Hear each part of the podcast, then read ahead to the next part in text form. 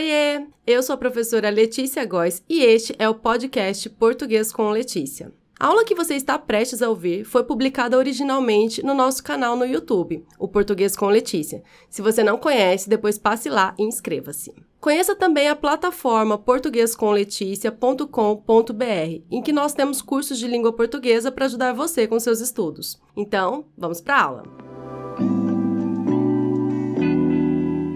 Hoje a nossa aula é sobre os pronomes oblíquos o, a, os, as e as formas que eles podem tomar de acordo com o contexto. A primeira informação que você deve saber é que esses pronomes oblíquos, eles se referem a um termo em um determinado contexto e eles podem aparecer antes ou depois do verbo. Veja os exemplos. O professor não veio hoje? Eu ainda não ouvi. Aqui nós temos esse pronome oblíquo o, que se refere a quem? Ao professor. Você pode estar se perguntando, professor, eu poderia, em vez de usar o pronome oblíquo o, utilizar o pronome ele?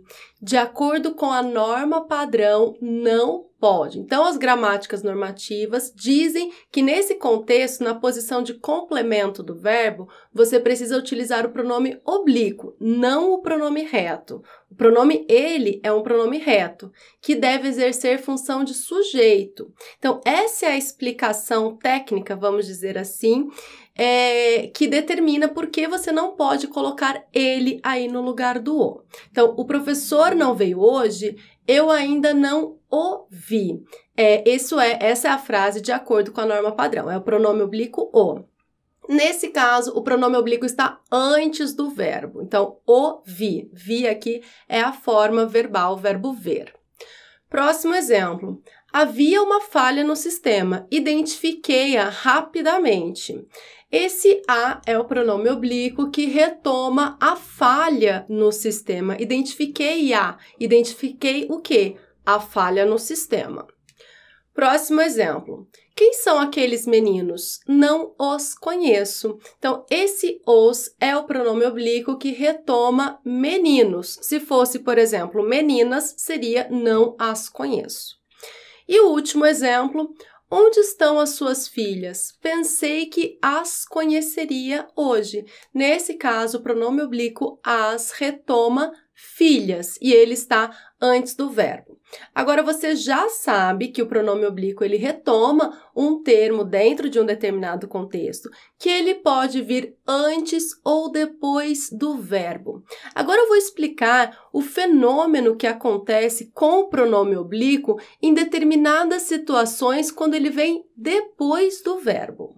Coloquei aqui o seguinte: quando os pronomes oblíquos o, a, os, as estão enclíticos, ou seja, depois do verbo, que é aquele nome em relação à colocação pronominal, próclise, ênclise e mesóclise. Então, quando os pronomes estão depois do verbo, nós dizemos que eles estão enclíticos, ou seja, ocorre a ênclise.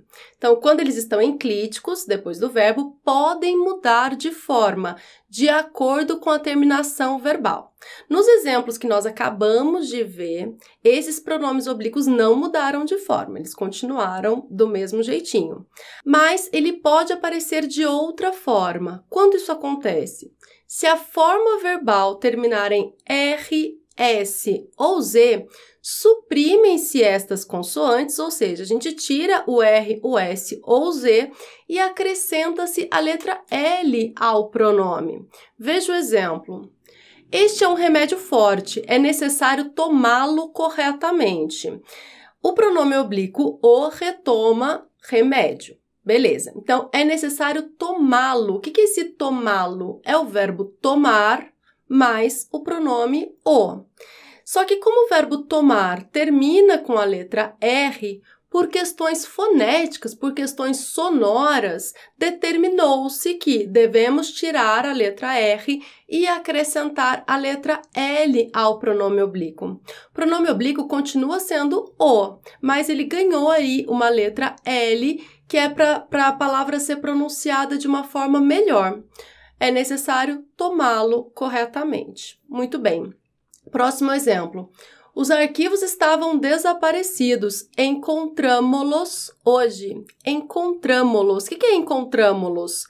É o verbo encontramos, é a forma verbal encontramos, mais o pronome oblíquo os, que se refere aos arquivos. Muito bem, encontramos termina com a letra S. Eu retiro a letra S e acrescento a letra L ao pronome oblíquo. Por isso fica encontramos-los hoje. É, próximo exemplo. A planilha está completa. Fila considerando todo o orçamento. Olha que esquisito. Fila, professora, considerando todo o orçamento? Quem fala assim? Ninguém fala assim. Mas é a forma correta, vamos aprendê-la, né? Fila. Fila é a forma verbal fiz mais o pronome oblíquo a. Então, nós temos aqui a forma verbal fiz termina com a letra Z, e aí então nós retiramos a letra Z e acrescentamos a letra L ao pronome. Por isso fica fila considerando todo o orçamento. Professora, eu poderia dizer fiz ela considerando todo o orçamento? É, seguindo a norma padrão, não, mas nós sabemos que na linguagem informal do dia a dia é muito comum é, substituir o pronome oblíquo é, por um pronome do caso reto, por ela, por exemplo, é muito comum. Mas é, essa substituição não deve ser feita é, em situações formais de comunicação. Por isso aqui, fila considerando todo o orçamento. O professor acha essa forma muito esquisita, mesmo em situações formais de comunicação. Eu não vou utilizar fila. Tudo bem, você pode modificar a estrutura da frase para evitar essa forma estranha, fila. Você pode falar, por exemplo, é, fiz a planilha considerando todo o orçamento e ela está completa. Aí sim seria uma forma correta de falar a mesma coisa, evitando o fila. Mas você precisa saber que existe, está correta. Muito bem, outra possibilidade em que o pronome oblíquo ele toma um outro formato é quando a forma verbal termina com som nasal. Nesse caso, não acontece nada com a forma verbal, mas acrescenta-se a letra N ao pronome. Exemplos: encontraram-no às margens da rodovia. O que, que é esse encontraram-no? É a forma verbal encontraram, que termina com o som nasalizado, porque termina com AM, mais o pronome oblíquo o. O pronome oblíquo é o o. Só que nesse caso, porque a forma verbal termina em som nasal, eu vou acrescentar a letra N ao pronome oblíquo. Por isso fica encontraram-no às margens da, rodo, da rodovia, que corresponderia, né, numa linguagem coloquial, encontraram ele às margens da rodovia. E o último exemplo é, encontra a pasta e põe-na no lugar. O que, que se põe-na no lugar? Põe é a forma no imperativo, né, que corresponde ao pronome tu. Põe o que? A pasta no lugar. Esse a é o pronome que retoma a pasta, e nesse caso acrescentou-se a letra N ao pronome devido ao som nasal do verbo põe, por isso põe-na no lugar. Nesta aula eu falei sobre os usos dos pronomes o, a, os, as e mostrei o modo como eles podem mudar de forma de acordo com o contexto. E se vocês gostaram desta aula, deixem um gostei, por favor, no vídeo. Isso nos ajuda muito a continuar produzindo conteúdos gratuitos aqui para o YouTube. Um grande abraço, até a próxima aula. Tchau, tchau!